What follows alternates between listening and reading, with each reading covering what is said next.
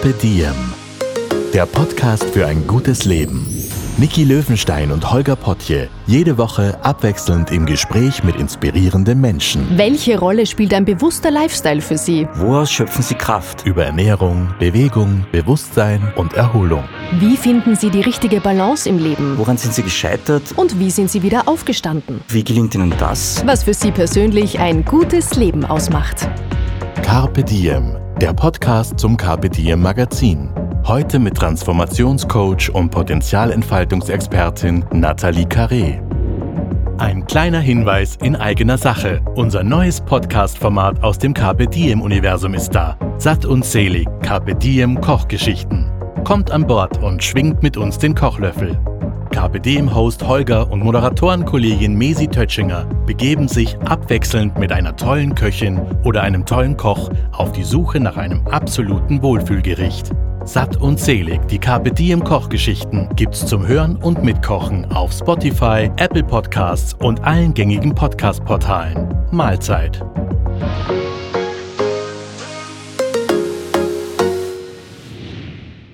Herzlich willkommen bei einer neuen Ausgabe von Carpe Diem. Schön, dass ihr wieder reingeklickt habt. Mein Name ist Niki Löwenstein und ich begrüße eine sehr spannende und vielfältige Frau, die heute auch bei mir sitzt, weil einige von euch geschrieben haben, hey, die ist so interessant, die hat so viel zu sagen, könnte sie bitte einladen? Eure Nachrichten haben uns erreicht und nichts tun wir lieber, als die Wünsche unserer ZuhörerInnen zu erfüllen. Deshalb sitzt jetzt bei mir Nathalie Carré. Ich freue mich sehr. Herzlich willkommen.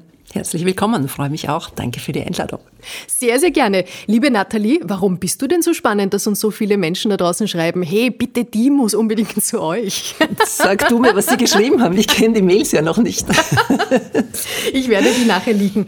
Na, ich möchte dich ganz kurz vorstellen. Du hast nämlich viele Berufe, viele Tätigkeiten. Du machst ganz schön viel. Du bist Unternehmerin. Wenn man dich googelt, dann findet man auch die Begriffe People and Culture Managerin. Du bist Female Empowerment Aktivistin, nebenbei Bestseller Autorin und auch Transformation Coach. So, jetzt mal in deinen Worten, was sollen wir über dich wissen? Was machst du da?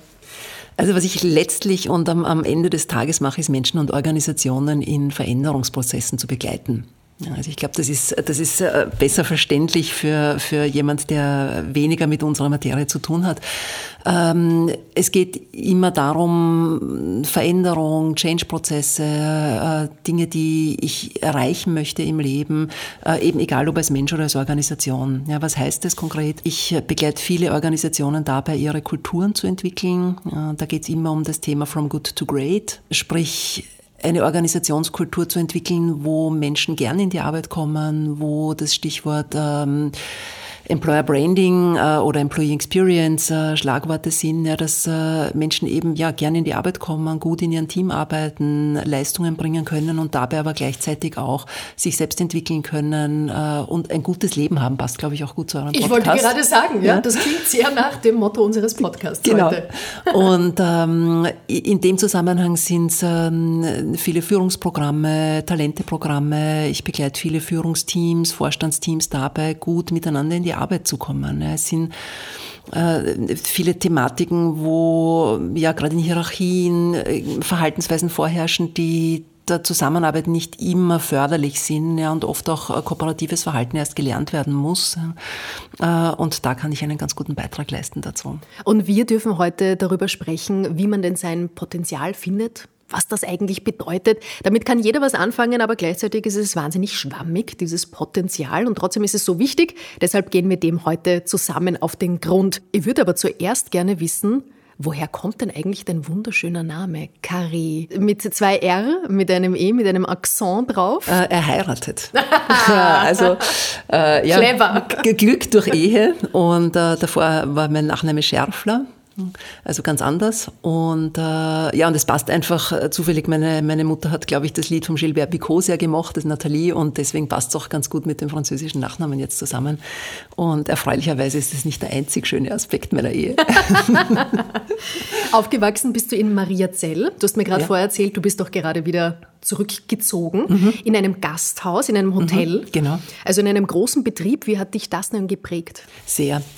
Ähm, sehr und äh, es ist eine Prägung, die mir erst sehr spät bewusst geworden ist, weil du kennst ja natürlich nur das, wo du selber aufgewachsen bist.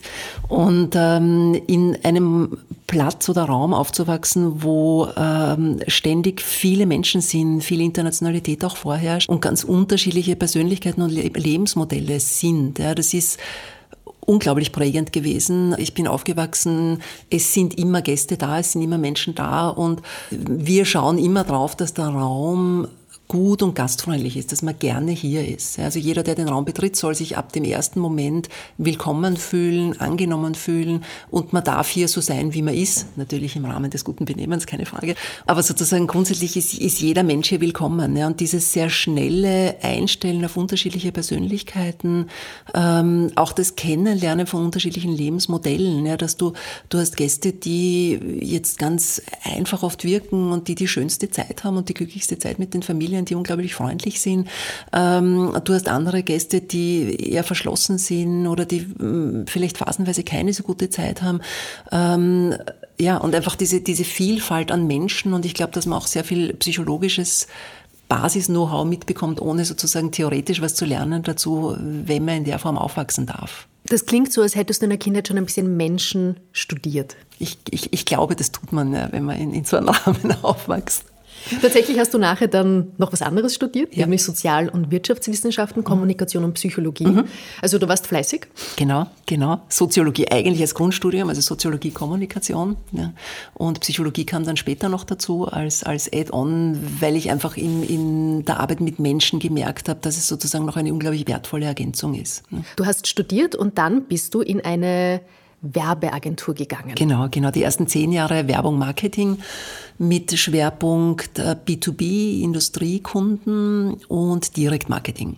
Und das war schon eine sehr interessante Zeit, ähm, Kommunikation auf diese Art zu erlernen äh, wie wirkt sie und auch präzise in der Sprache zu werden. Was du auf der einen Seite, was ich im Studium schon mitgenommen habe, im Kommunikationsstudium, natürlich in der Praxis dann noch viel, viel mehr dazu kommt, ähm, zu lernen, wie wichtig Sprache ist und da ist auch sozusagen eine starke Anschlussstelle an das, was ich jetzt in Organisationen mache. Es geht immer ums Wie. Ja. Es ist egal, welche Maßnahmen eine Organisation setzt, von ähm, etwas positiven, freudvollen wie äh, Benefits, äh, von kritischen Dingen wie Change-Prozesse äh, oder Change-Prozesse können auch sehr positiv sein, ja, äh, bis hin zu einem Personalabbau.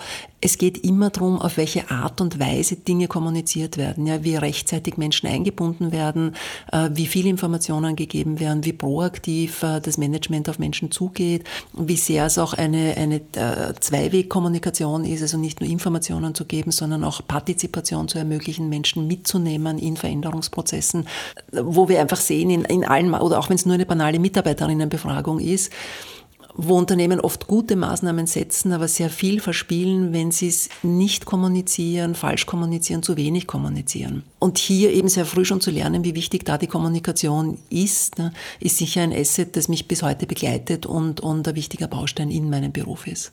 Wenn du das so beschreibst, ist mir jetzt gerade in den Sinn gekommen, der Ton macht auch die Musik. Absolut, absolut. Tausend Prozent, ja. Wie ist es dann bei dir weitergegangen? Du warst in dieser Werbeagentur, hast das alles ausprobiert, hast gemerkt, uh, die Kommunikation, ja, das ist ein super spannendes, wichtiges Feld. Was hast du dann daraus gemacht und wie? Also ich merke, dass die Frage, deine wichtigsten beruflichen Stationen, mir gar nicht so leicht fällt zu beantworten, weil ich so das Gefühl habe, dass äh, das, was ich bin und auch was sozusagen mein beruflicher Ausdruck ist, dass ich das sehr stark geworden bin. Ja, das ist weniger, ich habe zuerst X und dann Y gemacht, sondern dass es so ein Ineinander übergehen ist. Du warst angestellt in dieser Werbeagentur und irgendwann einmal hast du dann die Entscheidung für dich getroffen, so aber soll es nicht langfristig weitergehen. Ich bin nicht ganz ausgelastet, nicht ganz zufrieden mit dem, wie es hier ist und hast dann die Entscheidung getroffen, ich mache mich selbstständig. Das ist genau. ein großer Schritt. Mhm. Wie schwer ist dir der gefallen? Mhm. Mhm. Mittelschwer mittelschwer. Einerseits durch, was du vorhin schon angesprochen hast, dadurch, dass ich in einem selbstständigen Betrieb, äh, in einem Modellbetrieb aufgewachsen bin, war für mich die Selbstständigkeit ähm, das Normale dass man einen Betrieb führt. Meine Eltern haben, haben den ähm, ihr Leben lang gemeinsam geführt Trotzdem ist es natürlich ein Loslassen von Sicherheiten, vermeintlichen Sicherheiten. Ja, du hast halt im Angestelltenverhältnis deine 14 Gehälter, du hast, äh, ja, ob es jetzt Aufträge gibt oder nicht, ja, grundsätzlich hat es weniger Einfluss in der Long Run natürlich schon, aber kurzfristig hat es wenig Einfluss und du musst dich dann darum nicht unbedingt kümmern, was in der Selbstständigkeit ganz was anderes ist. Äh, es war aber eigentlich keine Frage, es war so ein starkes Calling für mich, äh, mich mehr in dem Bereich einzusetzen, in dem ich jetzt betätigt bin. Und äh, den hat es noch nicht gegeben, als ich studiert habe. Also es gab das Studium Organisationsentwicklung noch nicht. Äh. Hast du deinen ähm, Beruf erfunden? Äh, er hat, für, für dich erfunden? Er, er, ich habe vielleicht einen Beitrag geleistet, aber in Summe hat's, äh, ist, ist, hat sich die Welt weitergedreht. Ja, und das ist einfach der Bedarf. Und das sieht man ja auch jetzt mit, mit Fachkräftemangel und so weiter. Es ist, der Bedarf wird immer größer an genau dem, was, was ich in der Organisations- und Führungskräfteentwicklung mache. Ja. Zu sehen nach zehn Jahren, dass, dass für mich die Werbung Werbung abgeschlossen war, weil ich den Eindruck für mich hatte, ich kann hier keinen wirklichen Beitrag leisten. Ja, äh, Lavazza war einer der Kunden damals und ich, ich, ich kann mich noch erinnern, ich habe mir damals gedacht, ob Lavazza, Lavazza jetzt eine Tonne Kaffee mehr verkauft oder nicht, das ist nicht der Beitrag, den ich in der Welt leisten möchte. Ja, das ist nicht das, wo mein Talent oder meine Gabe liegt. Du hast gespürt, du musst einen Unterschied machen. Du musst dein Potenzial entfalten. Genau, Dann, genau. So klingt das. Genau, das hat angeklopft. Sind ja. wir auch mitten im Thema. Ja diese Potenzialentfaltung. Du hilfst anderen Menschen dabei. Mhm. Du hast das auf deinem Weg immer wieder selbst durchlebt, selbst mhm. erfahren. Was ist denn dieses Potenzial mhm. eigentlich, das wir alle in uns tragen mhm. und doch so wenig greifbar ist? Mhm. Dieses wenig greifbar sein von Potenzialen, Gaben, Purpose, ähm, äh, mein Sinn in dieser Welt, ja, wie immer wir es nennen wollen, liegt vor allem daran, dass wir uns als Gesellschaft wenig damit beschäftigen. Die meisten fragen sich oder werden gefragt, was möchtest du erreichen, wo soll deine Reise hingehen, was möchtest du noch, Klammer auf, kaufen, Klammer zu. Und die Frage geht weniger in die Richtung, welcher Mensch möchtest du werden? Welchen Beitrag möchtest du in der Welt leisten? Wozu bist du angetreten? Was ist das, was deine Essenz ist? Was ist das, was du geben möchtest? Ja, was ist das, wo du andere Menschen erfreust, wo du anderen Menschen helfen kannst? Ähm, das sind alles Fragen, die, die gestellt werden, wenn man sich mit dem Thema Potenzialentfaltung auseinandersetzt. Ja, es hat in unserer Gesellschaft wenig Platz und deswegen stellen wir uns die Frage weniger. Wir legen uns nicht ins Bett und fragen uns, welcher Mensch war ich heute und welcher Mensch möchte ich morgen sein, die meisten fragen sich eher, wenn überhaupt, ja, was sind meine Ziele für morgen, was muss ich morgen erledigen, was ist meine To-Do-Liste. Ja, die wenigsten haben eine To-Be-Liste. das ist ja. aber schön, eine To-Be-Liste. Äh, kleiner Spoiler-Alert, am Ende bitte ich immer um eine Frage, die das Leben stellt. Da waren jetzt schon sehr, sehr viele dabei. Ich bin gespannt, welches am Ende dann tatsächlich ich von dir wird.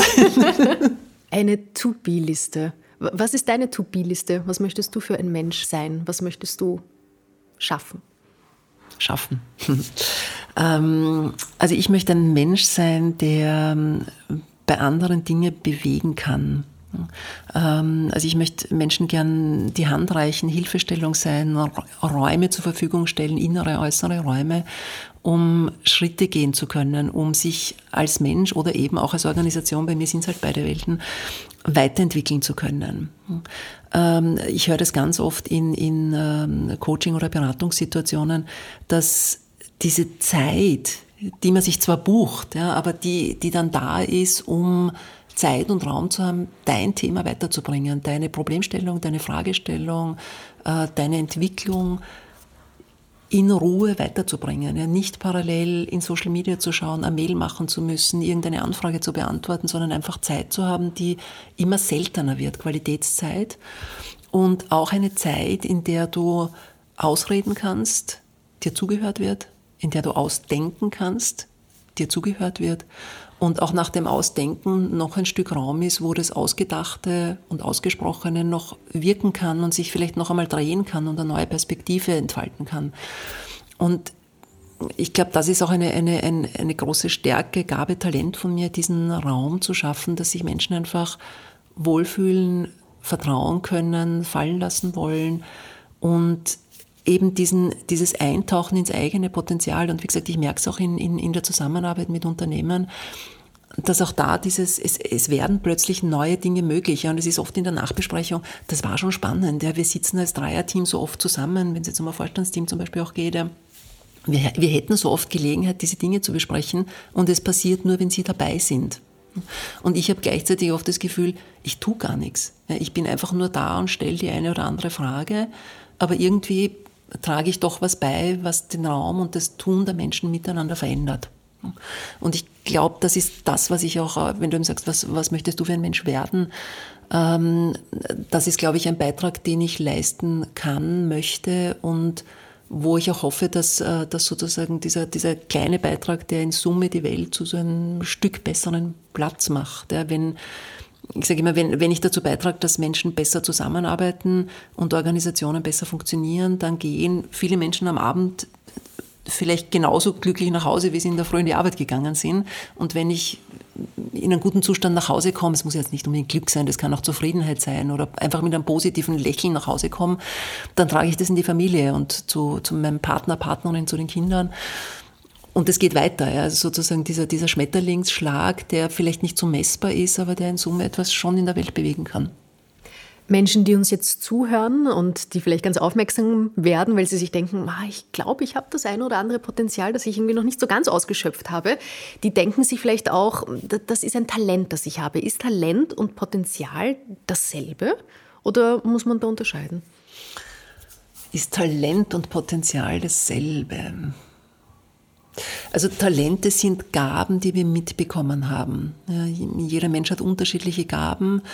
Nicht alle leben ihre Talente und Gaben. Häufig auch, weil wir auf anderen Ecken angespielt werden. Ja, also wenn jetzt, weiß ich nicht, in, der, in der Stadtmusikkapelle jemand gesucht wird fürs Horn, ja, dann wird vielleicht geschaut, wer spielt am besten Horn oder wer hat das größte Potenzial äh, zum Hornspielen im, im Ort. Und vielleicht bin ich der musikalischste Mensch, der dann ausgesucht wird, äh, aber meine eigentliche Gabe wäre das Klavier. Und es wird aber nicht angespielt. Ja. Und es hören mich aber Menschen dann Horn spielen und sagen, du spielst so toll und ich wäre mal eingeladen zu Hornkonzerten und ich wäre vielleicht wirklich eine großartige Hornspielerin, aber meine eigentliche Gabe liegt woanders. Ja. Und das passiert schon vielen Menschen, dass wenn wir uns eben nicht diese selbstreflexive Zeit nehmen, immer wieder mal einzuchecken bei uns selbst und nachzufragen, was ist das, was mein Herz erfreut? Was ist das, wo ich die Zeit verliere? Ja, wo ich sozusagen komplett aufgehe in Tätigkeiten, ähm, und, und, und, und mich wirklich in all meiner Essenz spüren kann, dann kann es schon sein, dass man seinen Talenten und Gaben auch vorbeilebt. Ähm, Potenziale, glaube ich, ist, also ich habe es jetzt nicht nachgegoogelt, was sozusagen hinter den Begriffen steht, ähm, aber ich würde es jetzt so definieren, dass hinter Potenzial stärker steht, Potenzial kann ich in fast allen Aspekten meines Lebens haben. Ja, auch, auch da, wo ich keine Gabe oder Talent habe, habe ich Potenzial, es besser zu machen. Ich glaube, wir brauchen heute sowohl Potenzial als auch Talent, ein bisschen die Baustellengeräusche um uns herum auszublenden. Also falls ihr was hört, sorry, so ist das in einer Großstadt. Aber dafür entsteht hoffentlich was Schönes Neues um uns herum. Das klingt so, was du jetzt gesagt hast, als ob man auch viel ausprobieren sollte. Weil sonst weiß ich es ja gar nicht. Wenn ich äh, nicht das eine Instrument oder die eine Sportart einfach mal gemacht habe, dann kann ich ja gar nicht wissen, ob da meine Leidenschaft brennt. Also soll man hinausziehen und einfach mal viel tun? Ja, jedenfalls. Also ich glaube, das ist jedenfalls ein gutes Rezept, äh, ausprobieren, ähm, sich eben nicht zu denken, oh Gott, das kann ich nicht, oder wenn mich da jemand hört oder sieht, ja, das gibt ja diesen äh, Tanz, es würde keiner zuschauen und da gibt es ja ganz viele, viele Folgesprüche noch. Ja. Ich, ich denke, es geht auch immer um die Resonanz mit anderen Menschen. Ähm, das eine ist, was sind sozusagen Talente, die mich selber auch erfreuen und die, die mein Leben erfüllen.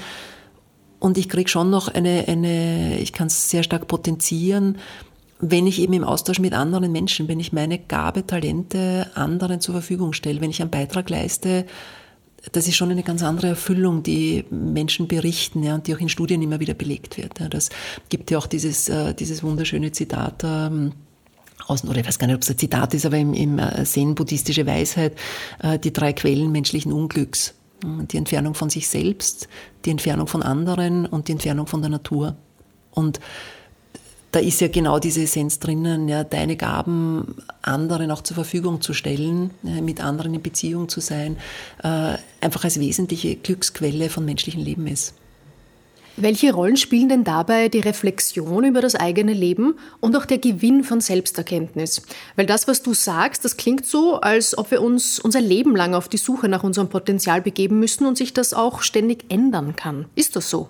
Ja, Aus allen meinen Perspektiven kann ich es nur bestätigen. Ähm, die Führungskräfte, die einen hohen Selbstreflexionsanteil haben, sind die besseren Führungskräfte weil sie die eigenen Verhaltensweisen in Frage stellen. Wir agieren ja aus dem, aus dem guten Willen heraus. Ähm, die, die, die Wirkung dessen, was wir tun, ist oft eine ganz andere. Und wenn ich eben in die Selbstreflexion gehe und, und, und mir anschaue, eben deine Potenzialfrage sozusagen, was will ich, aber auch wie wirken meine Handlungen im Außen, dann habe ich die Möglichkeit nachzujustieren und zu verändern. Ja, und wenn ich immer nur im Autopiloten drinnen bin und nie in die Reflexion, in die Metaebene gehe, ähm, dann bekomme ich kein Feedback, weder von mir noch von anderen. Und ähm, das ist jetzt sozusagen ein bisschen ein Sprung in, in, in mein anderes Herzensthema, das Thema Female Empowerment. Ähm, eine Zahl dazu, ich glaube 72 war es, also um die 70, 70 Prozent der Frauen sagen, dass sie nicht genug Zeit haben, um sich mit Selbstreflexion, um mit ihren eigenen Themen und das, was ihr Leben wirklich ausmacht, auseinandersetzen können. Ähm, und von diesen 72 Prozent sagen dann weit über 80 Prozent, dass eben gerade Mehrfachbelastung ähm, ihnen nicht die Möglichkeit gibt, in diese Themen einzutauchen. Also drei Viertel der Frauen leben sozusagen gefühlt an ihrem echten Potenzial und ihren Möglichkeiten vorbei. Und das ist schon eine Zahl, die, die finde ich, wehtut. Wie kann man das ändern? Wie können wir das ändern als Frauen, als Gesellschaft? Zeiten dafür einzuplanen. Also ich glaube, dass, dass Zeitkompetenz ein wichtiges Thema ist, nicht nur für Frauen, aber gerade auch für Frauen, ähm, weil Frauen doch immer noch zwei Drittel der Care-Arbeit leisten und ähm, sozialisiert sind, dass sie sehr viel schneller auf Anfragen reagieren ja, und damit auch hilfsbereiter sind, äh, damit aber auch viel weniger Zeiträume nützen können. Also es gibt ja auch den Begriff des Zeitkonfettis, also dass sozusagen diese sechs Stunden, die wir außerhalb der Arbeitszeit zur Verfügung haben, äh, gerade bei Frauen so fragmentiert sind, dass du immer wieder mal zehn Minuten dazwischen hast wo man sich dann kaum die Zeit nimmt und sagt, okay, ich setze mich jetzt hin und mache jetzt eine strukturierte Selbstanalyse. Also klingt, glaube ich, schon abstrakt genug. Ähm, Lustige zehn Minuten. Äh, genau. ich bin fertig. So, jetzt kann ich neun Minuten noch Kaffee trinken. Genau, so in etwa. Ja. Äh, das heißt, sich die Zeiträume zu schaffen dafür und äh, da, da kommen wir jetzt ins Thema Habit Change ja, und, und Healthy Habits rein. Wenn ich es schaffe, mir täglich, und bleiben wir bei den zehn Minuten, ja, wenn ich mir diese zehn Minuten täglich nehme, dann habe ich am Ende des Tages oder des Jahres, was immer für, für Zeiteinheit halt nehmen, trotzdem ein anderes Ergebnis. Also das Klassikerbeispiel, wenn ich neun Stunden ins Fitnesscenter gehe, dann habe ich zwar einen Batzen Muskelkater, aber kein, kein, kein langfristiges Ergebnis.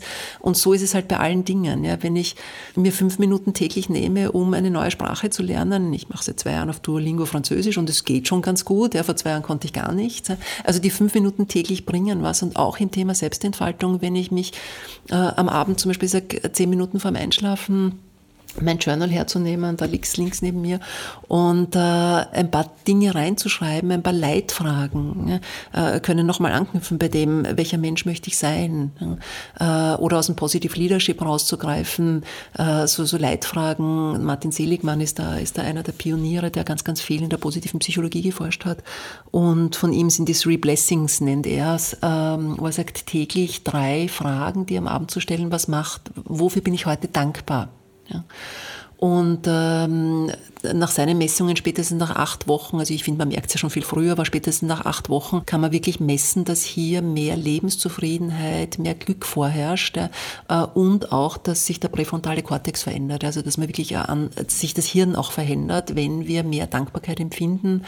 Und das ist eben nach den Forschungen der positiven Psychologie der größte Treiber für ein gutes Leben, Dankbarkeit zu empfinden. Also diese drei Blessings, die dauern zwei, drei Minuten, wenn ich das routiniert habe, bleiben mir noch sieben Minuten übrig, wo ich mich damit auseinandersetzen kann. Welcher Mensch möchte ich sein? Ja, wo, wo empfinde ich meine Erfüllung? Wie möchte ich mein Leben gestalten? Dass, es, dass ich eben am Ende des Tages sage, es war gut, ja, dass ich in den letzten Momenten an mehr Freude zurückblicken kann als an Dinge, die ich bereue. Und es geht ja nicht darum, etwas zu negieren. Es war nicht alles gut, mhm. aber ich mache das größer, was Genau. gut ist, und ich lasse es stärker in meinem Bewusstsein und daran halte ich fest. Genau.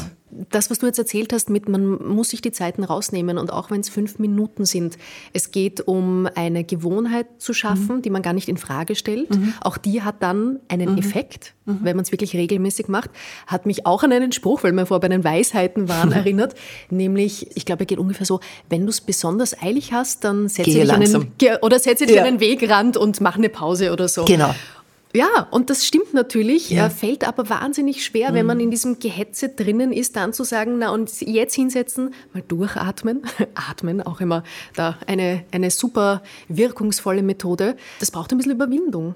Ich finde es das schön, dass du das ähm, als Werkzeug jetzt mitgibst den Menschen, die, die zuhören. Mach deine Pause. Überwindung und Training. Äh, Sidestep in äh, meine Kurzkarriere als äh, Dive Master und Tauchlehrerin. Uh, da wäre ich sowieso noch drauf gekommen. Ah, ja. Aber gerne, Liste? wir, wir greifen vor. ähm, ich habe ein Jahr in Asien mal verbracht, äh, um mich eben hauptsächlich unter Wasser aufzuhalten.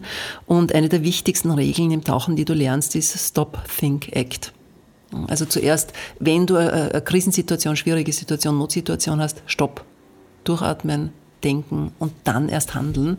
Und das ist mir aus der Zeit schon sehr in Fleisch und Blut übergegangen und ich, ich, ich merke, es ist unfassbar hilfreich in Situationen, wo man sich ärgert, äh, wo in, egal welche, welche negative Emotion jetzt im, sozusagen im ersten Schritt negative, ähm, kommt, die uns zu Impulsen möglicherweise hinreißen möchte, die vielleicht nicht so sozialverträglich sind und wo man dann wieder Aufräumarbeiten zu tun haben, ist so dieses äh, einfach ganz kurz innezuhalten, durchzuatmen. Wenn wir im Stress, wenn wir im Druck sind, äh, zieht sich die Atmung in den oberen Teil des Brustkorbs. Ja. Wenn wir entspannt sind und Zugang zu unseren Ressourcen haben, geht sie bis in den Bauchraum. Ja. Und dieses Durchatmen bringt uns einfach mehr Möglichkeiten und alle Stresssignale, die es gibt, vom, vom Blutdruck, vom Herzrhythmus, ähm, Gänsehaut. Ja. Das Einzige, was wir beeinflussen können, ist tatsächlich unsere Atmung. Also das ist unser Hebel, um ähm, State Management, Stressmanagement zu betreiben. Also ich, ich kann es nur empfehlen, egal ob das eine berufliche Situation ist, ob das eine private äh, Situation, wo man sich eben über was ärgert oder in einen Streit äh, reinrutscht, ja, zu sagen, okay, stopp, ja, durchatmen, im Zweifelsfall mal drüber schlafen und wenn es am nächsten Tag noch wichtig ist, dann kann man ja immer noch drüber sprechen. Oh ja, erst drüber schlafen, dann drüber quatschen. Liebe Nathalie, wie macht man sich denn am besten auf den Weg, um sein Potenzial zu finden, um es dann erblühen lassen zu können und auch wirklich auszuschöpfen?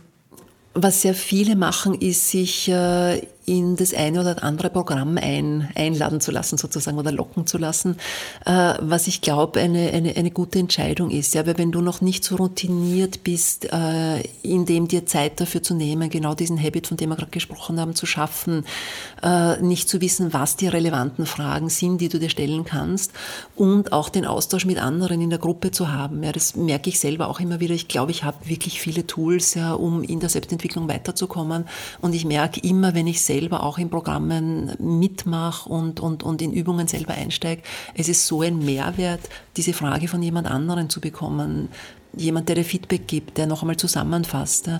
Ähm, Also ich glaube, in so Programme einzusteigen, ist, ist, ist sicher eine, eine, eine schöne Möglichkeit, einmal hier tief einzutauchen. Ja, das kann, weiß nicht, ich mache ein bis zweimal im Jahr, mache ich gemeinsam mit der, mit der Katrin Elias äh, das Women for Women Mentoring, äh, wo eben jeweils 16 Frauen genau diese Reise machen können, zu ihrem Potenzial es zu entdecken und dieses zu entfalten. Und da haben wir, glaube ich, einen sehr, sehr, sehr schönen Aspekt drinnen. Katrin und ich sind äh, Veranstalterinnen und Teilnehmerinnen, also wir machen bei allen mit und haben beide jedes Mal wieder so viel Mehrwert und Selbsterkenntnis und Weiterentwicklung, die wir mitnehmen. Welche Fragen stellt ihr da? Was passiert da? Wie kann man sich das konkret vorstellen? Ja, äh, also es beginnt eben mit der Frage nach dem, nach dem persönlichen Calling, nach dem Purpose. Was ist es, was, was mich ausmacht, was das ist, was ich in der Welt eben verwirklichen möchte. Ähm, mit dem setzen wir uns sehr intensiv auseinander und auch da ist, ist, ist ein Feedback, was wir oft bekommen, dieses, es gibt Zeit, ja, es gibt keine Uhr, äh, es gibt keine Zeitangaben bei den Übungen. Es schaut spannenderweise, wir sagen nie No-Handy-Policy und es schaut keiner auf ein Handy das ganze Wochenende. Es ist sozusagen dieser zeitlose Raum, sich mit diesem Thema wirklich auseinanderzusetzen, was, was eine unglaublich große Qualität ist. Ähm, es geht dann weiter mit, ähm, was sind deine Stärken? Also wir blicken sehr stark im frankelschen Sinn auf die vollen Scheunen und äh, schauen, was kann, was habe ich alles im Leben schon sozusagen, worauf ich aufbauen kann? Was sind innere und äußere Ressourcen, die ich habe? Stärken, die ich selber entwickelt habe? Ähm, Umfeld, das mich unterstützt, äh, Dinge, die ich geleistet habe, wo gerade Frauen schon sehr stark auch die eigenen Leistungen Glück zuschreiben oder ich hatte die Chance, ja, habe ich glaube ich auch jetzt schon zweimal gesagt. Und Männer eben viel stärker sagen, ich habe das gemacht, das ist meine Leistung, das ist mein Talent. Ja, und auch auch das zu lernen, hinzuschauen, was sind meine Leistungen, was habe ich im Leben geschaffen, wo kann ich aufbauen. Ja, und diese, diese, diese Stärken zu spüren und, und wirklich mitzunehmen und aussprechen zu können. Und das müssen ja keine Karriereschritte sein. Nein, Nein, das sind, also das sind eben ganz persönliche Stärken auch und äh, oft lernen wir aus Krisensituationen oder, oder Krankheiten, Schicksalsschlägen viel mehr als in einem Projektmanagement-Seminar. Wie wichtig ist denn das Umfeld, weil wir jetzt gerade dabei sind, um wirklich seine eigenen Potenziale entfalten zu können? Äh, sehr, sehr wichtig, da steigen wir jetzt ins Thema Positive Leadership ein. Ähm, Positive Leadership ähm, beschäftigt sich ja genau damit, wie kann ich oder welchen Effekt hat, hat die positive Verstärkung. Und das ist auch das, wo gute Führung ansetzt. Ähm, das positive Verstärken, nicht auf den Fehler zu gehen, das, was wir in der Schule lernen, und ich fürchte, es ist immer noch so, dass die Schularbeiten zurückgegeben werden, nicht mit grün, was richtig ist, markiert, sondern mit rot, was falsch ist. Ähm, und der 300-Seiten-Bericht, der abgegeben wird und das erste Kommentar ist, du, da ist ein Tippfehler auf der Titelseite und kein, kein Feedback zu, ah, super, rechtzeitig abgegeben, danke, dass du das Timing eingehalten hast, wow, alle 300 Seiten fertig. Also es gibt ja vieles, was man sozusagen positiv befeedbacken kann, bevor ich sage, du und übrigens, da ist noch ein kleiner Tippsler. Ja. Ähm, also dieses, was wir halt aus dem Schulsystem gesamtgesellschaftlich gelernt haben, dieses stark auf Fehler zu gehen, äh, ist etwas, was, was halt ein, Stück demotivierend ist. Natürlich muss man sich mit den Fehlern auseinandersetzen. Ich höre das gerade in Unternehmen dann auch immer wieder. Naja, aber wenn wir uns jetzt nur mehr positiv äh, aufs Positive fokussieren wollen, äh, dann machen wir lauter Fehler. Nein, machen wir nicht. Ja, aber es ist die Frage, wie ich darüber spreche. Ja, und das ist eben genau das Umfeld, wenn ich es positiv formuliere und konstruktiv darauf hinweise. Es gibt äh, sozusagen das berühmte Feedback in Unternehmen. Viel seltener gibt es das Thema Feed Forward, also weniger darüber zu sprechen, was habe ich in der Vergangenheit falsch gemacht und wie kann ich es verbessern, sondern gleich zu schauen, wie kann ich es in Zukunft besser, richtiger, konstruktiver machen. Ähm, ist sozusagen genau dieser Twist ins lösungsorientierte, zukunftsorientierte, positive Formulierungen zu gehen. Und da ist das Umfeld, Führungskräfte habe ich schon angesprochen, die das ja motivieren oder demotivieren können. Und ähm, genauso ist es im privaten Umfeld. Sage ich jemandem, was ich nicht möchte, äh, sage ich, äh, komm bitte nicht zu spät oder sage ich, äh, komm bitte pünktlich. Also es macht so einen, so einen kleinen Unterschied. Ja. Das sind wir ähm, wieder bei der Sprache. Ja, genau, genau. Und es ist tatsächlich, ja, es ist, es ist nur, wie wir es ausdrücken. Ja, es, es geht nicht darum, nicht über Fehler zu sprechen oder nur über Lösungen oder in, in, dieses uh, False Positivity reinzukippen, ja, sondern es geht einfach nur darum, wie drücke ich Dinge aus, wie achtsam bin ich in der Kommunikation. Wenn man dann das Gefühl hat, da liegt mein Potenzial, da möchte ich gerne ein bisschen weiter reingraben. Dann kommt man ja schnell an einen Punkt, wenn man sich weiterentwickelt, dass es auch mal keinen Spaß macht, mhm. wo man an Grenzen stößt, wo man durchhalten muss und es ist ein bisschen mühsam. Gehört dieses Durchhaltevermögen, dieser Fleiß, gehört da einfach dazu? Mhm. Mhm. mhm. Ja. Also da ähm, darf man sich nicht entmutigen lassen. Ja. Es, es macht nicht immer nur Spaß. Ja, äh, Frage vom Mindset. Ja, also ich, kann ich mir denken, muss ich aber nicht. Mhm, was könnte ich mir sonst Besseres denken? Es ist jetzt wirklich mühsam, aber um mein Ziel zu erreichen, schaffe ich das jetzt auch noch so? Ja, ist es wirklich mühsam oder ist es ein, ein ist es ein Beitrag? Ja. ja. Ist es ein Beitrag zum Ziel? Hm? Ähm, oder mhm. vielleicht diese paar Minuten in die Zukunft zu gehen. Ja, also ich, ich, ich finde, man merkt so bei der täglichen Sporteinheit, ja, manchmal ist es. Ja, und, und wenn ich aber denke, okay, und in, ich weiß in zehn Minuten, ich werde mich richtig gut fühlen. Ja, und wenn ich einfach gedanklich in diese zehn Minuten nach vorgehe, schon mit der inneren Empfindung, also die Emotion geht in die Zukunft, hm, ähm, dann bin ich eher bereit, mich da die zehn Minuten abzurackern.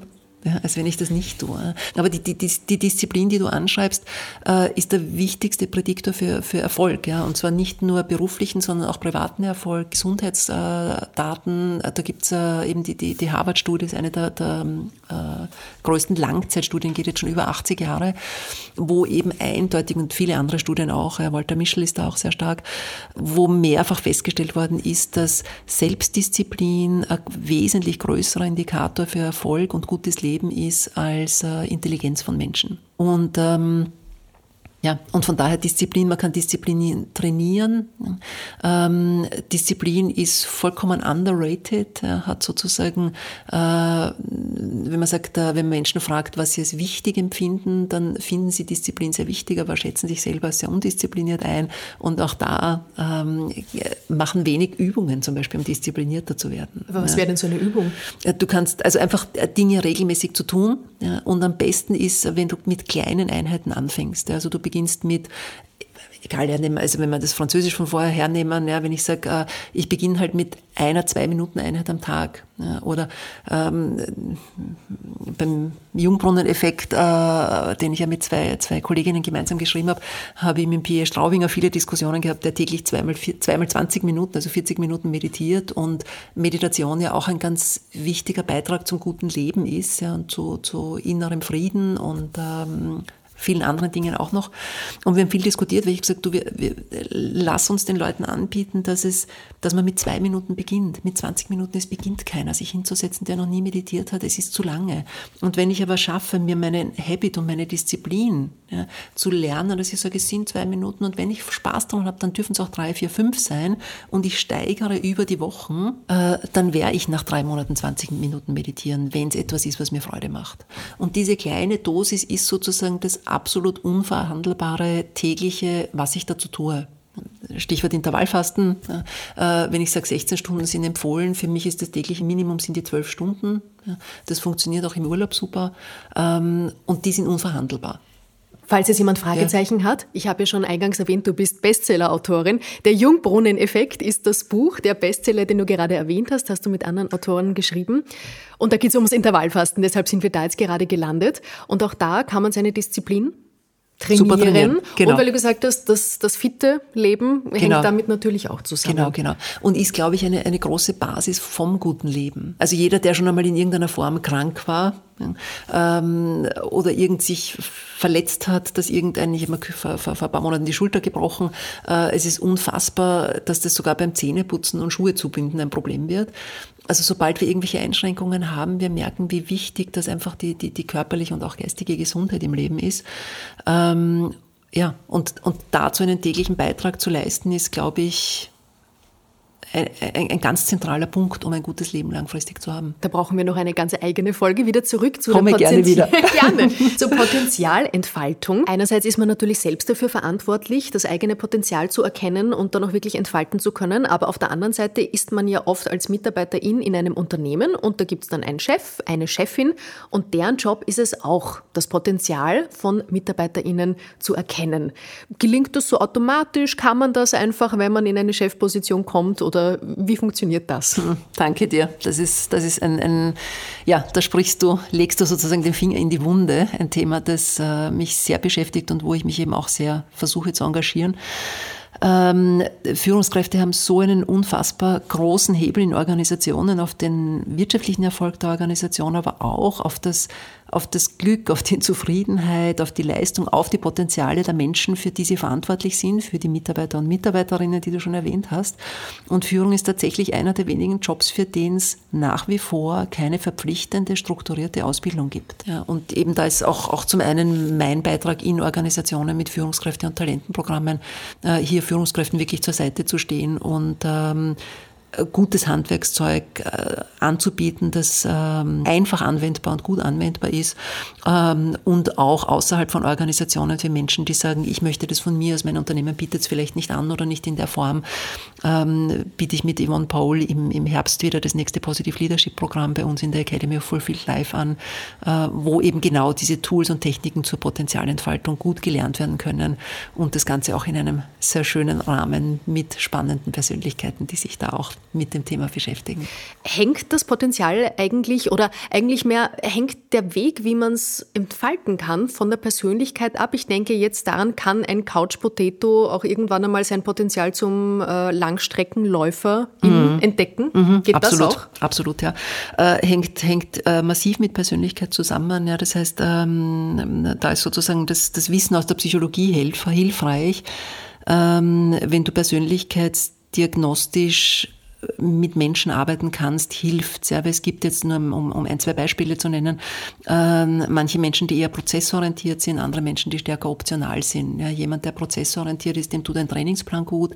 Jemand, der optional ist, der braucht immer was Neues. Den kannst nicht einen Trainingsplan die gleiche Woche, immer die gleichen Übungen, äh, wird dieser Mensch nicht machen. Und in der Persönlichkeitspsychologie sind es eben ungefähr 60 Facetten, die Persönlichkeit beschreiben ich muss nicht alle in einem Trainingsplan berücksichtigen, aber wenn ich die wesentlichen vier, fünf aufgreife, kann ich schon sehr behilflich sein, um eben das eigene Potenzial zu entfalten.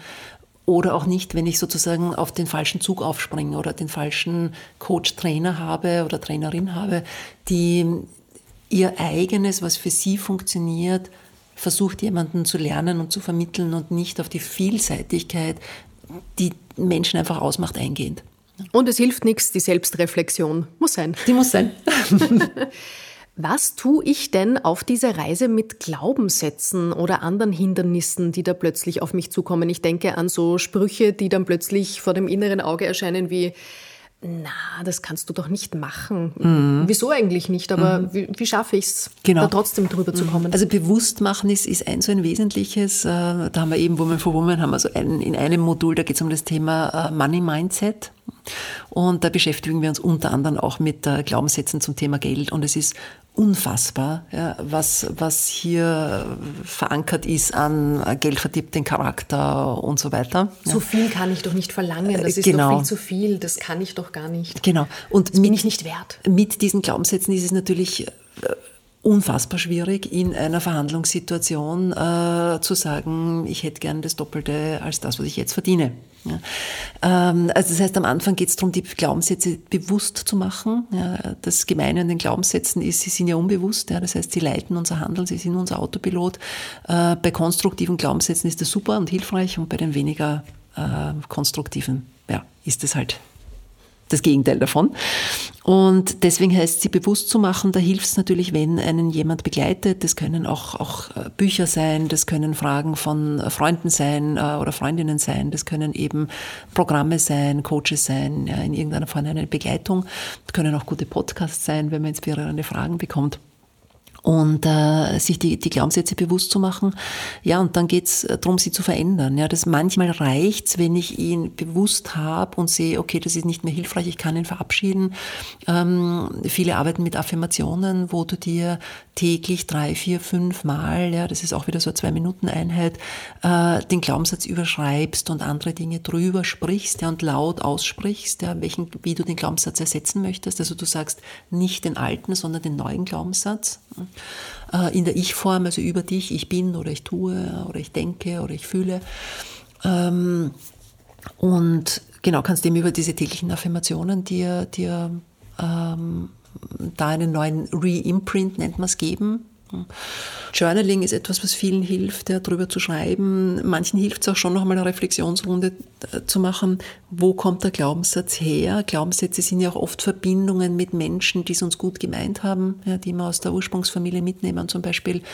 Ähm, und sich da im systemischen Sinn zu bedanken für den Glaubenssatz, der hat mir auch in meinem Leben was Gutes getan.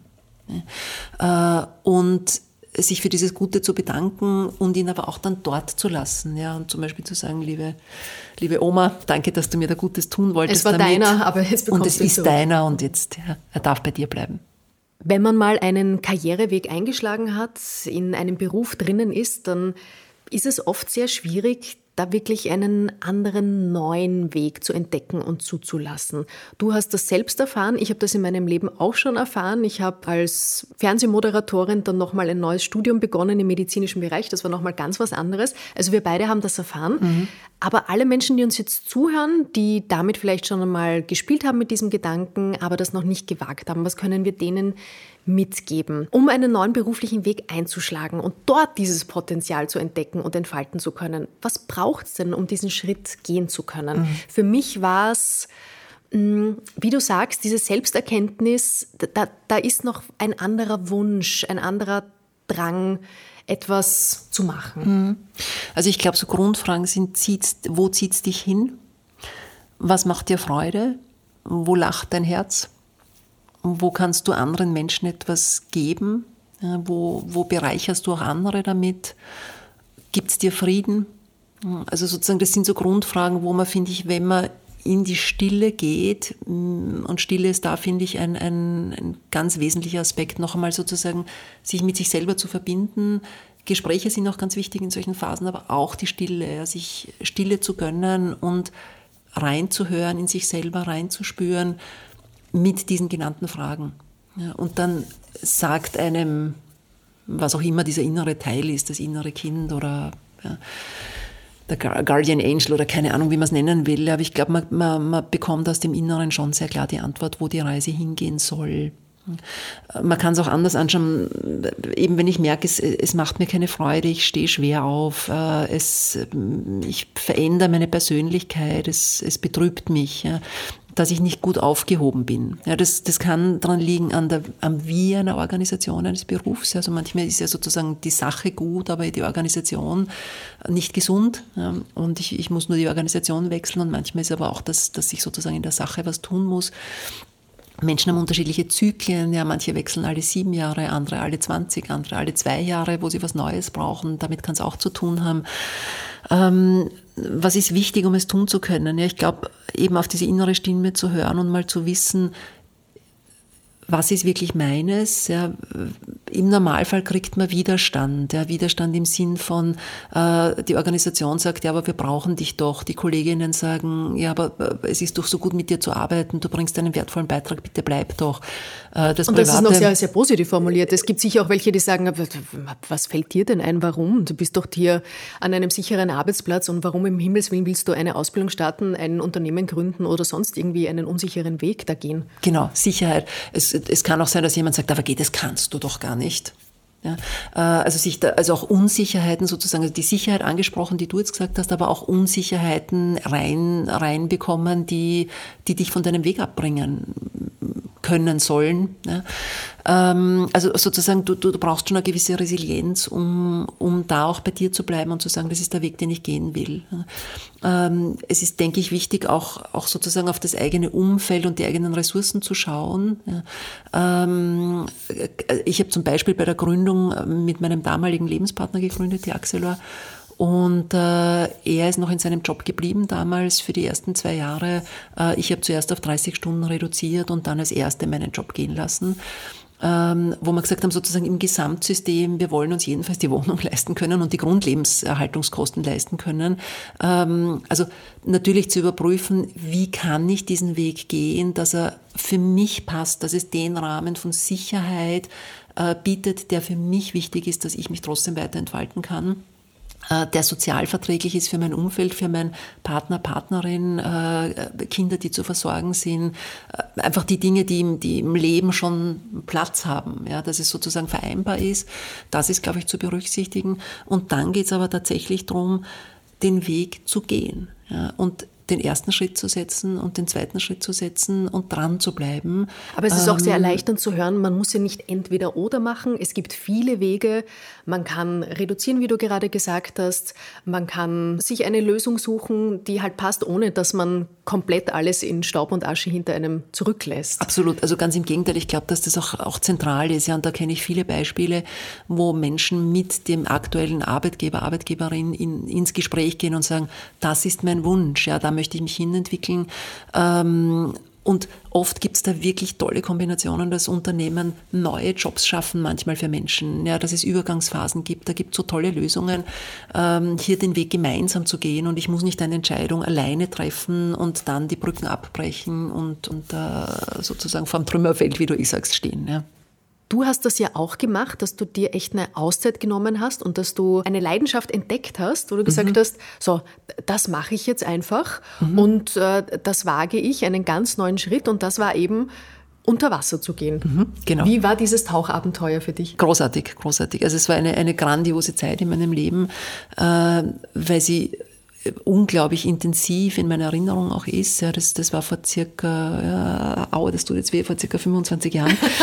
ähm, und äh, das war nach den ersten, ich glaube jetzt so, mm, ja, sieben, acht Jahren beruflichen Erfahrungen nach dem Studium schon, ähm, nochmal so eine Auszeit zu nehmen. Ich kann es jedem nur empfehlen. Ähm, es ist einfach eine, eine, eine tolle Zeit, ganz was anderes mal zu machen es ist genau diese Verbindung mit der, mit der Natur, viel, viel im Freien zu sein, viel am Boot zu sein, im Wasser zu sein dieser freie Blick, ja, es, es, es gefühlt macht's was mit unserem Hirn, wenn ich den ganzen Tag ins, ins Meer und ins Blau und in die Weite schauen kann und nicht nur in einen Computer oder, oder in, die, in die kleinere Welt, die ich damals zumindest ja hier in, in Europa erlebt habe. Äh, es war unglaublich bereichernd, mit so vielen Nationalitäten zusammenzuarbeiten, so viele unterschiedliche Menschen und Lebenswelten kennenzulernen, unterschiedliche Länder zu bereisen, ähm, ganz andere Kulturkreise, wo man eintauchen kann und eben diese Unterwasserwelt, ganz ein neues Ökosystem kennenzulernen. Ja, es war, es war unglaublich bereichernd, eine irre schöne Zeit. Ich habe wahnsinnig viel gelernt und, und ähm, ja, große Empfehlung, sowas zu machen. Über ein Thema möchte ich unbedingt noch mit dir sprechen, und zwar über Female Empowerment. Ich habe schon eingangs gesagt, du bist da Aktivistin. Das heißt, du möchtest Frauen auch wirklich unterstützen, dabei vorwärts zu kommen. Unterschätzen gerade Frauen ihr Potenzial manchmal? Ja. Ist das auch etwas Weibliches? Ja. Du ja. könntest das manchmal auch gerne streichen im Satz. Frauen unterschätzen ihr Potenzial. Yep. Punkt. Warum? Ja, das Warum ist so die große Frage, die glaube ich noch nicht ganz geklärt ist. Es gibt viele Studien dazu. Ähm, der Großteil geht aufs Sozialisierte, dass wir einfach anerzogen bekommen, freundlicher zu sein, zurückhaltender zu sein. Ähm, es gibt die berühmte Howard und Heidi Studie, die du äh, wahrscheinlich auch kennst für alle, die sie nicht kennen, kannst du sie noch ja, gerne, erwähnen? Gerne kurz zusammengefasst. Studenten bekommen äh, einen, eine Biografie vorgelegt äh, von einem Menschen, der sehr erfolgreiches Leben hat, äh, ein Startup gegründet hat, auch universitäre Karriere und ähm, circa ein, zwei Seiten beschrieben und sie sollen diesen Menschen beurteilen, ob sie gern mit diesen Menschen zusammenarbeiten möchten. Und ein Teil der, der Studenten beurteilt diesen Menschen als äh, besonders spannend und äh, scheint das Team zu fördern und würden sehr gern mit ihm zusammenarbeiten. Und die andere Hälfte beurteilt äh, diesen Menschen als ja, zwar erfolgreich, aber scheint sehr bossy zu sein und äh, würde nicht gern mit ihr zusammenarbeiten, mit den Menschen zusammenarbeiten, weil scheint über Leichen zu gehen. Und der große Unterschied, der am Ende des Tages äh, rauskommt, ist, dass die eine Person, die mit der alle zusammenarbeiten wollen, Howard heißt und die andere heißt Heidi. Und das ist der einzige Unterschied in den Biografien. Also, dass sozusagen Frauen anders bewertet und beurteilt werden als Männer, wenn sie erfolgreich sind. Und was ganz spannend ist, Frauen scheinen das zu spüren. Also es kennen ja nicht alle diese Studie. Und trotzdem ähm, stellen Frauen systematisch ihr Licht unter den Scheffel. Sprechen, ich habe es vorhin schon gesagt, sprechen eher von, von Glück ja, oder andere haben mir geholfen in meinem Weg. Äh, und Männer sprechen von den eigenen Leistungen. Das heißt, ja, Frauen unterschätzen ihre Leistungen und stellen sie unter den, unter den, unter den, ihr Licht unter den Scheffel. Ja. Äh, man merkt es auch bei Gehaltsverhandlungen, äh, gibt es auch eine Untersuchung, die ist in der, in der ähm, Sheryl Sandberg, ihrem Lean In, auch, auch ein Buchtipp, dass Männer beim ersten Job, 53 Prozent der Männer verhandeln das erste Gehalt, 7 Prozent der Frauen. Also Frauen verhandeln viel weniger, ähm, verhandeln weniger hoch, ja, weniger oft Warum es so ist, ich weiß nicht, ich bin, ich vielleicht noch eine ganz nette, nette persönliche Geschichte. Ich habe jetzt beim ähm, Siedeln alte Bücher in die Hand bekommen und habe so Jugendbücher ein bisschen durchgeblättert und habe in die Dolly-Bände reingeblättert. Äh, das sind, glaube ich, 23 Bände zum Leben im Internat, was mir für mein Internatsleben sehr geholfen hat. Aber jetzt rückwirkend reingeschaut, ist total spannend. In jedem dieser 23 Bände gibt es ein Mädchen, äh, das, sehr, das einen großen Traum hat. Also da gibt es zum Beispiel die Amanda, die äh, Olympionikin werden will, Schwimmerin ist. Und es ist aber verboten, im Internat im Meer zu schwimmen, weil das ist viel zu gefährlich. Man darf nur im Pool. Das Pool ist aber zu klein für ihre Träume. Jetzt stiehlt sie sich dann eines Tages um vier in der Früh davon, um im Meer zu trainieren, gerät natürlich in einen Strudel, äh, wird lebensgefährlich verletzt und kann nie wieder schwimmen bis zu dem Zeitpunkt war sie fürchterlich unbeliebt, ähm, wird zu dem Zeitpunkt oder ab diesem Zeitpunkt dann Trainerin für die, für die Jugendmannschaft äh, und findet viele Freundinnen auf dem Internat. Er kann aber nie wieder Sport selber als, als Olympionikin betreiben. Und das ist in jedem Buch, im nächsten Buch ist es die, die äh, Opernsängerin, die am Heimweg von einem Talentewettbewerb, wo sie auch illegal hingegangen ist, äh, stolpert, sich das Bein bricht, im Regen liegen bleiben muss die ganze Nacht und die Stimme verliert.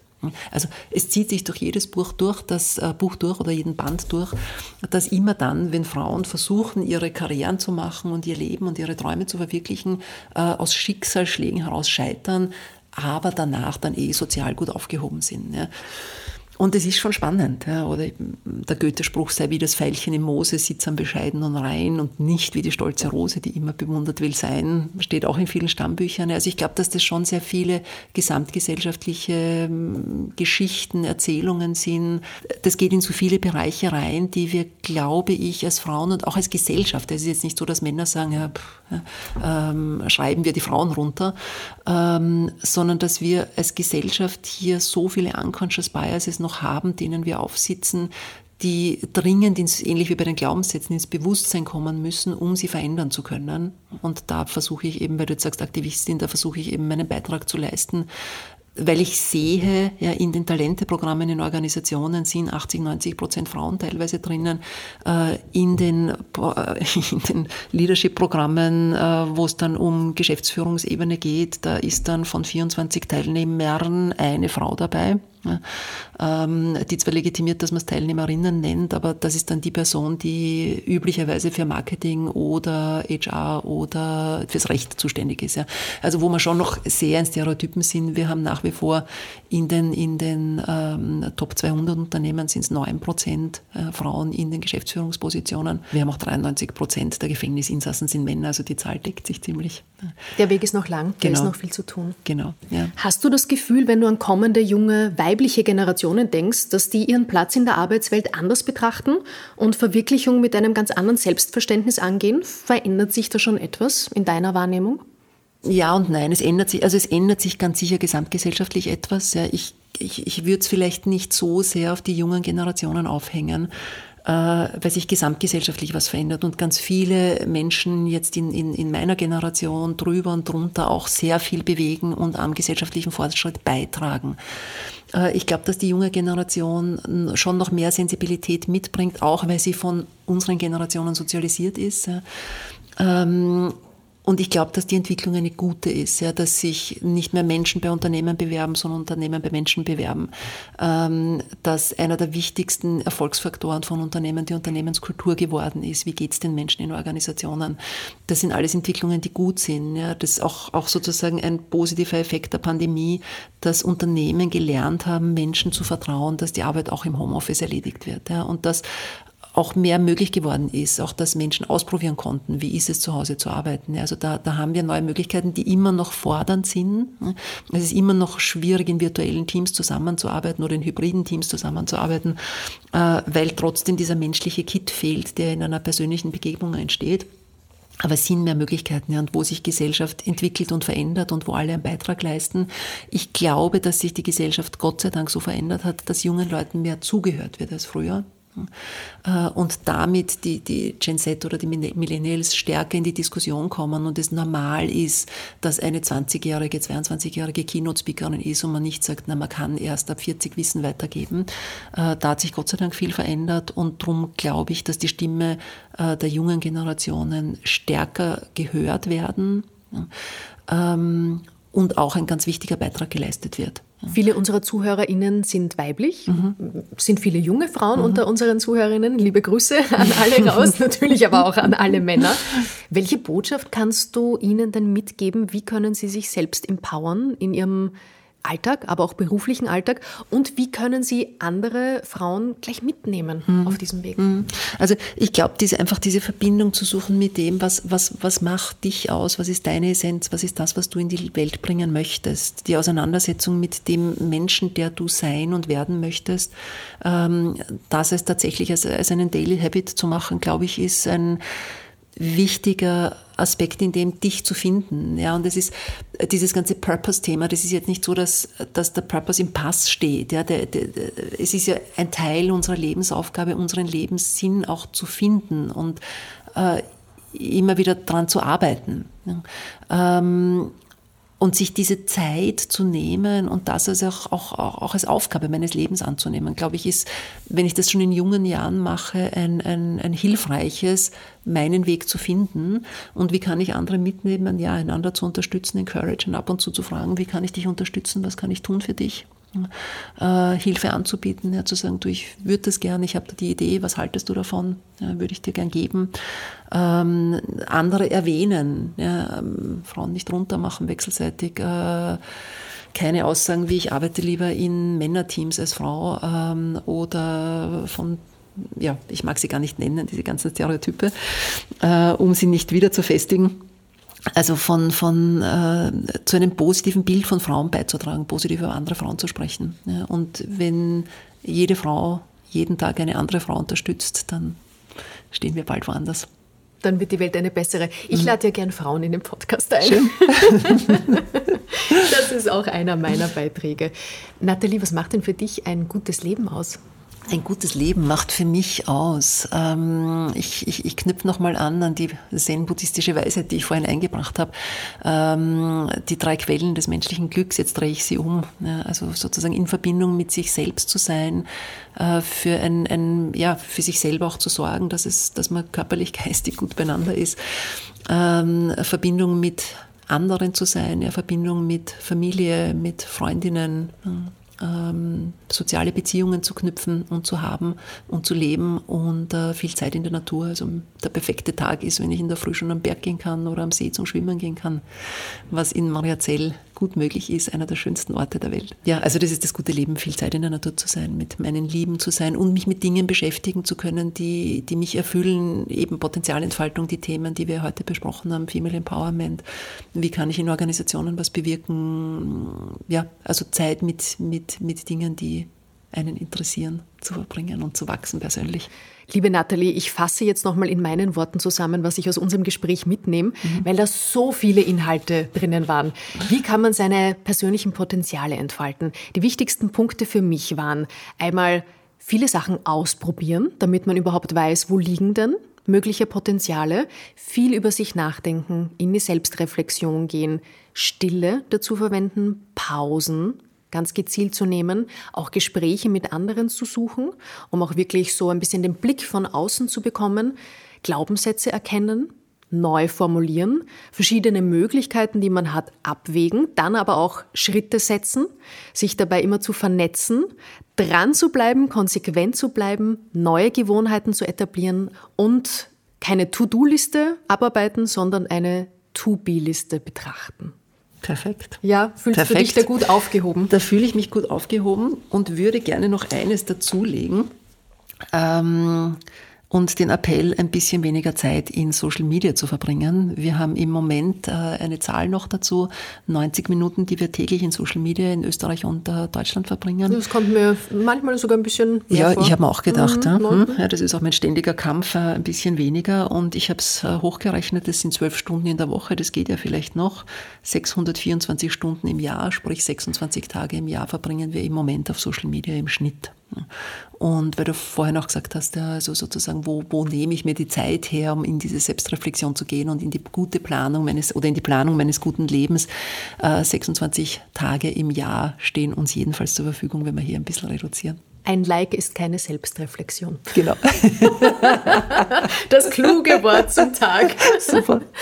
Nathalie, am Ende bitte ich meine GesprächspartnerInnen immer um eine Frage, die das Leben stellt. Ist gleich eine Frage, die du als so wichtig erachtest, dass sich jeder mal auf den Weg nach einer ganz eigenen Antwort geht.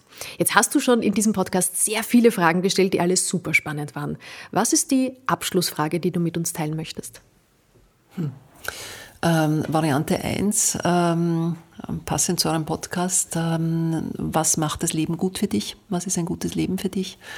Äh, die finde ich schon sehr, sehr, sehr, sehr gelungen, die Frage. Und die zweite Frage, die stärker in die Potenzialentfaltung geht, ähm, was ist deine Essenz? Was ist das, was du in die Welt bringen möchtest? Vielen lieben Dank für diese Fragen. Danke für deine Zeit und die vielen Informationen und den Input. Ich bin mir sicher, alle, die zugehört haben, können sich da irgendwas rauspicken, das für ihr Leben einen Unterschied macht. Danke dir. Vielen Dank. Danke auch fürs Zuhören. Wenn es euch gefallen hat, wenn ihr auch uns sichtbar machen möchtet, dann gebt uns doch so eine Sternebewertung. Das ist irgendwie ganz wichtig für alle, die Podcasts machen. Und schreibt uns, weil ihr seht, wenn ihr uns Vorschläge macht oder uns Wünsche schickt, hm, der oder die, das wäre doch mal echt cool bei euch die landen bei uns, so wie die Nathalie. Insofern, ich freue mich, wenn ihr euch meldet, wünsche euch noch einen wunderschönen Tag und bis zum nächsten Mal bei Carpe Diem. Dankeschön.